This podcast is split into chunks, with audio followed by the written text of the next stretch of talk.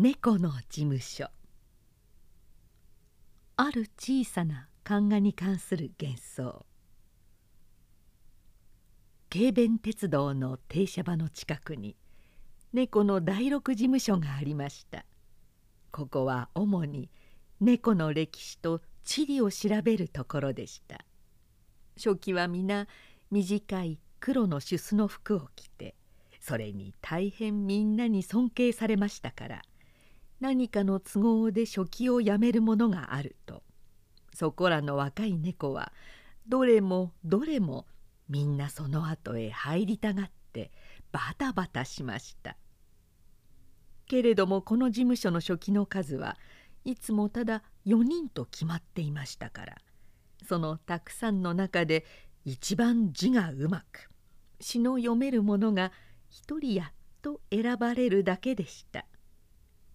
事務長は大きな黒猫で少しもうろくしてはいましたが目などは中に銅線が幾重も貼ってあるかのように実に立派にできていました。さてその部下の一番初期は白猫でした。二番初期は虎猫でした。三番初期は三毛猫でした。四番初期は釜猫でした。釜猫というのはこれは生まれつきではありません生まれつきは何猫でもいいのですが夜かまどの中に入って眠る癖があるためにいつでも体がすすで汚くことに鼻と耳には真っ黒に墨がついてなんだかタヌキのような猫のことを言うのです。ですからカマネコは他の猫には嫌われます。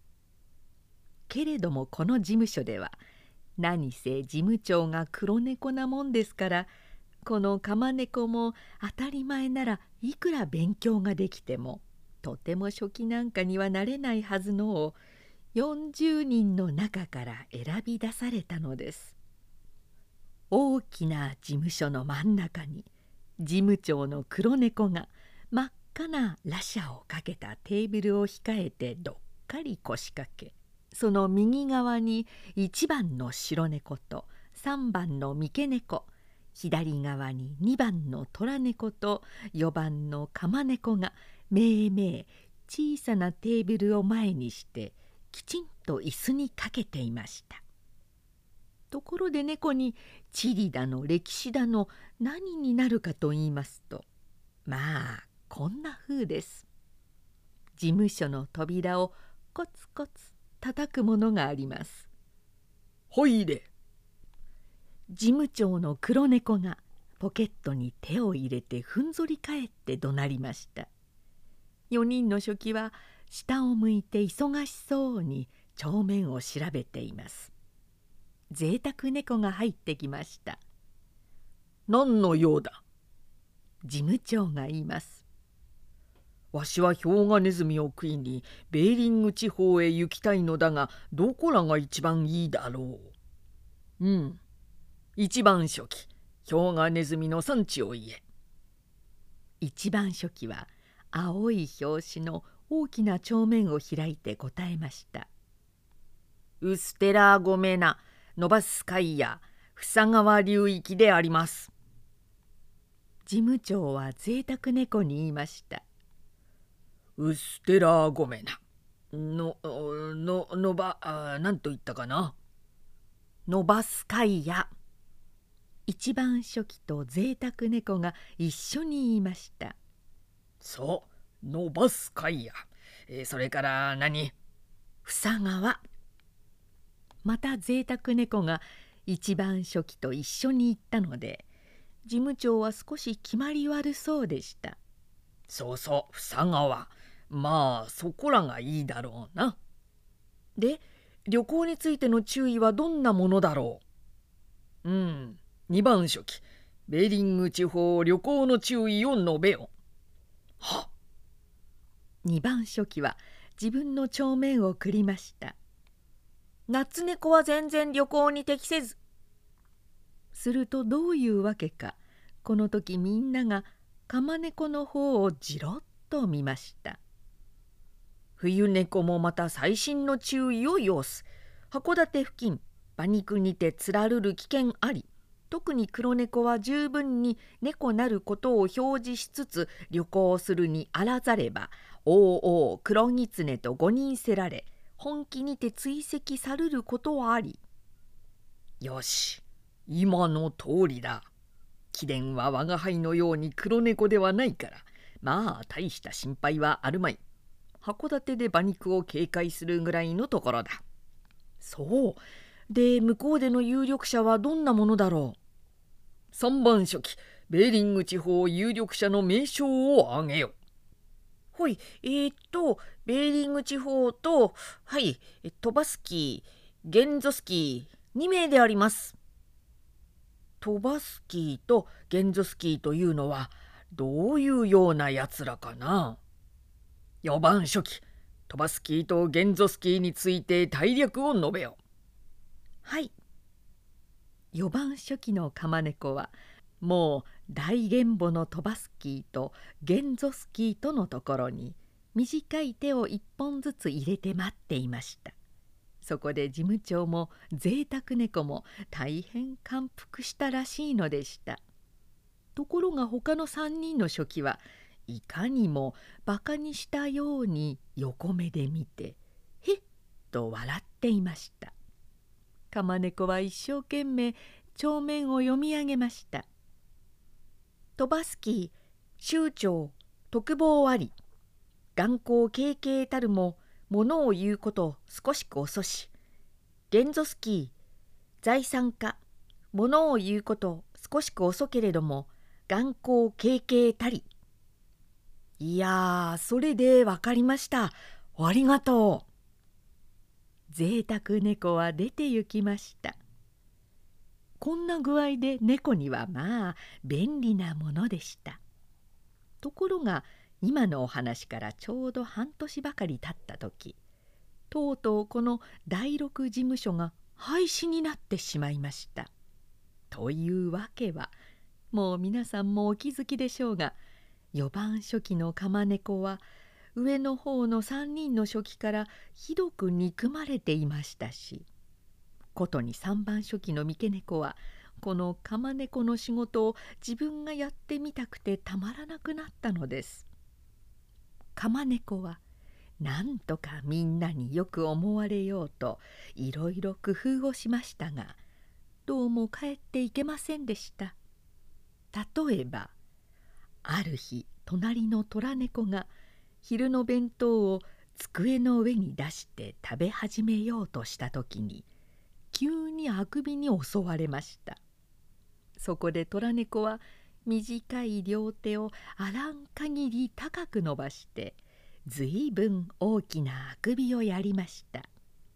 これは猫仲間では目上の人にも無礼なことでも何でもなく人ならばまずひげでもひねるぐらいのところですからそれは構いませんけれどもいけないことは足を踏ん張ったためにテーブルが少し坂になって弁当箱がスルスルっと滑ってとうとうガタッと事務長の前の床に落ちてしまったのです。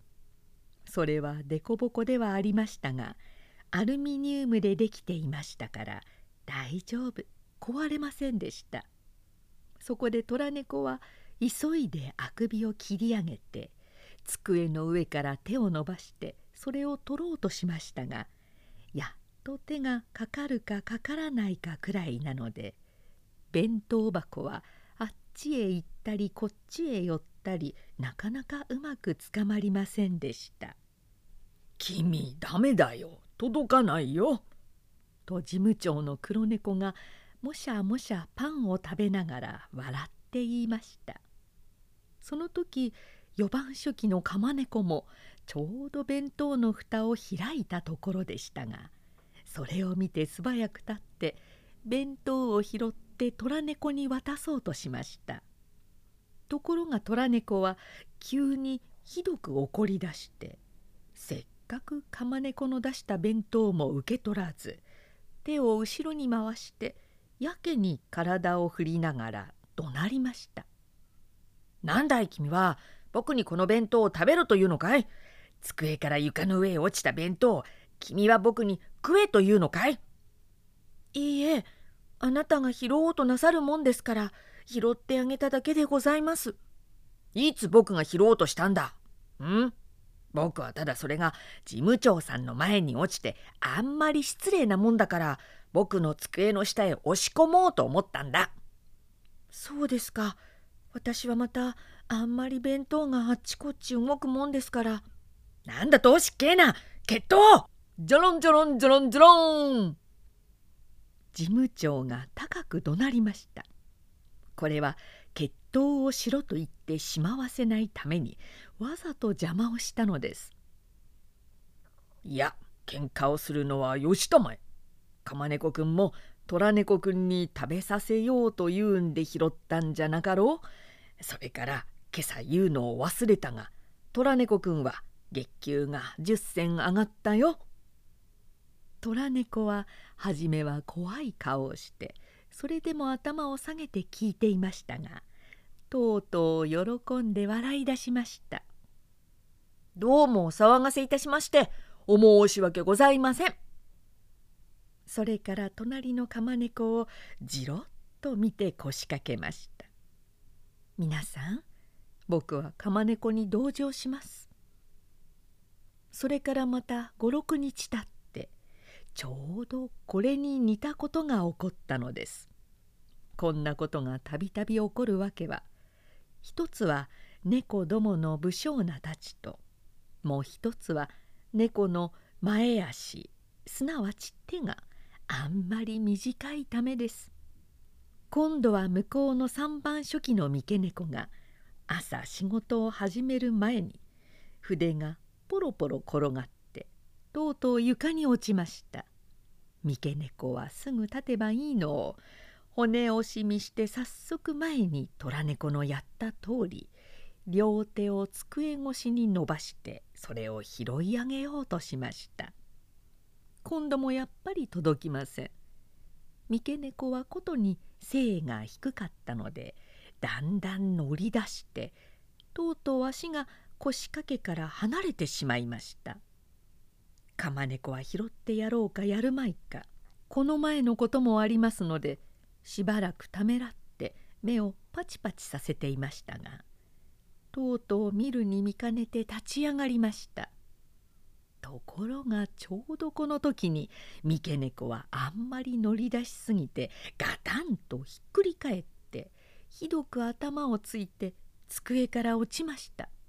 それがだいぶひどい音でしたから事務長の黒猫もびっくりして立ち上がって後ろの棚から着付けのアンモニア水の瓶を取りましたところが三毛猫はすぐ起き上がって感触紛れにいきなり「釜猫貴様はよくも僕を押しのめしたな!」と怒鳴りました今度はしかし事務長がすぐ三毛猫をなだめました「いや三毛くんそれは君の間違いだよ。釜猫くんは好意でちょっと立っただけだ。君に触りも何もしない。しかしまあこんな小さなことは何でもありゃしないじゃないか。さあえーと三トンタンの転居届けとええー、事務長はさっさと仕事にかかりましたそこで三毛猫も仕方なく仕事にかかり始めましたがやっぱりたびたび怖い目をして釜猫を見ていました。こんな具合ですから釜猫は実につらいのでした。釜猫は当たり前の猫になろうと何べんも窓の外に寝てみましたがどうしても夜中に寒くてくしゃみが出てたまらないのでやっぱり仕方なくかまどの中に入るのでした。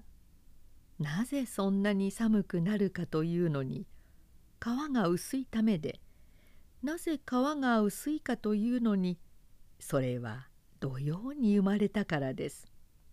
やっぱり僕が悪いんだ仕方ないなぁと釜猫は考えて涙をまん丸な目にいっぱいにためました。けれども事務長さんがあんなに親切にしてくださるそれに釜猫仲間のみんながあんなに僕の事務所にいるのを名誉に思って喜ぶのだ。どんなに辛くても僕はやめないぞ。きっとこらえるぞと。釜猫は泣きながら握り拳を握りました。ところがその事務長も当てにならなくなりました。それは猫なんていうものは賢いようでバカなものです。ある時釜猫は運悪く風邪をひいて足の付け根を碗のように晴らしどうしても歩けませんでしたからとうとう一日休んでしまいました。釜猫のもがきようと言ったらありません。泣いて泣いて泣きました。納屋の小さな窓から差し込んでくる黄色な光を眺めながら一日いっぱい目をこすって泣いていました。その間に事務所ではこういう風でした「はてな？今日は釜猫くんがまだ来んね。遅いね」と事務長が仕事の絶え間に言いました「なに？海岸へでも遊びに行ったんでしょう」白猫が言いました「いやどこかの宴会にでも呼ばれて行ったろう」虎猫が言いました「今日どこかに宴会があるか」事務長はびっくりして尋ねました猫の宴会に自分の呼ばれないものなどあるはずはないと思ったのです何でも北の方で開校式があるとか言いましたよ。そうか。黒猫は黙って考え込みました。どうしてどうして釜猫は？三毛猫が言い出しました。この頃はあちこちへ呼ばれているよ。何でも今度は俺が事務長になるとか言ってるそうだ。だからバカなやつらが怖がってあらん限りご機嫌を取るのだ。本当かいそれは。黒猫が怒鳴りました。本当ですともお調べになってごらんなさい。三毛猫が口を尖らせて言いました。けしからん。あいつは俺はよほど目をかけてやってあるのだ。よし俺にも考えがある。そして事務所はしばらくしんとしました。さて次の日です。釜猫はやっと足の腫れが引いたので喜んで朝早くゴーゴー風の吹く中を事務所に来ましたするといつも来るとすぐ表紙を撫でてみるほど大切な自分の原簿が自分の机の上からなくなって向こう隣3つの机に分けてあります。ああ昨日は忙しかったんだな。釜猫はなぜか胸をドキドキさせながらかすれた声で独り言しました。ガタ扉が開いて三毛猫が入ってきましたおはようございます。釜猫は立って挨拶しましたが三毛猫は黙って腰掛けてあとはいかにも忙しそうに帳面を食っています。ガタンピシャン。虎猫が入ってきましたおはようございます。釜猫は立って挨拶しましたが虎猫は見向きもしません。おはようございます。三毛猫が言いました。おはよう。どうもひどい風だね。虎猫もすぐ帳面を繰り始めました。ガタピシャン。白猫が入ってきました。おはようございます。虎猫と三毛猫が一緒に挨拶しました。い「やあおはよう。ひどい風だね」白猫も忙しそうに仕事にかかりました。その時釜猫は力なく立って黙ってお辞儀をしましたが白猫はまるで知らないふりをしています。ガタンピシャリ。へえずいぶんひどい風だね。事務長の黒猫が入ってきました。おはようございます三人は素早く立ってお辞儀をしました。釜猫もぼんやり立って下を向いたままお辞儀をしました。まるで暴風だね。黒猫は釜猫を見ないでこう言いながらもうすぐ仕事を始めました。さあ今日は昨日の続きのアンモニアックの兄弟を調べて回答しなければならん。2番書記アンモニアック兄弟の中で南極へ行ったのは誰だ？仕事が始まりました。釜猫は黙ってうつむいていました。原簿がないのです。それを何とか言いたくってももう声が出ませんでした。パンポラリスであります。虎猫が答えました。よろしい。パンポラリスを証述せよと黒猫が言います。ああこれは僕の仕事だ原簿原簿と釜猫はまるで泣くように思いました。パンポラリス南極探検の木とヤップ島沖にて死亡意外は水槽セラル一番初期の白猫が釜猫の原簿で読んでいます。釜猫はもう悲しくって悲しくって頬のあたりが酸っぱくなりそこらがキンとなったりするのをじっとこらえてうつむいておりました。事務所の中はだんだん忙しく湯のようになって仕事はずんずん進みました。みんなほんの時々ちらっとこっちを見るだけでただ一言も言いません。そしてお昼になりました。釜猫は持ってきた弁当も食べずじっと膝に手を置いてうつむいておりました。とうとう昼過ぎの1時から釜猫はしくしく泣き始めました。そして晩方まで3時間ほど泣いたりやめたりまた泣き出したりしたのです。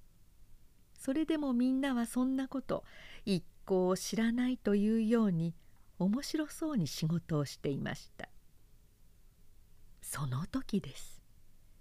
猫どもは気がつきませんでしたが事務長の後ろの窓の向こうにいかめしい獅子の金色の頭が見えました。獅子は不審そうにしばらく中を見ていましたがいきなり戸口をたたいて入ってきました。